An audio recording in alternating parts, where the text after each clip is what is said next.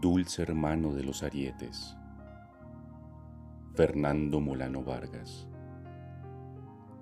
De niño, papá despeinaba mi copete para que yo me enojara como un hombre. En los pesados trabajos de su taller de hierros forjó rudamente mi cuerpo. A los 15 años, mis piernas sostenían sin dificultad una nevera y en mi pecho hubiesen podido llorar dos o tres muchachas. Allí mismo, en los sucios almanaques texaco que envejecían sobre las paredes, él me enseñó el amor por las mujeres desnudas. Y asomado a la puerta de las cantinas donde a veces bebía, aprendí la manera de aprovecharme de ellas.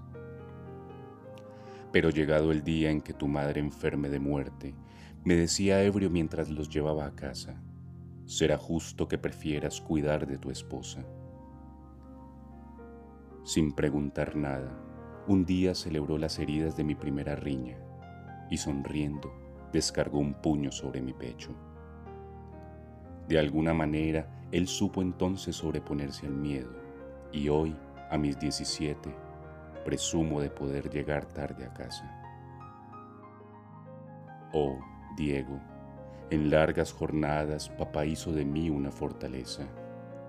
Y es una maravilla cómo se sostienen sus muros ahora que entras en mí como un duende y podemos a solas jugar y amarnos como dos niños.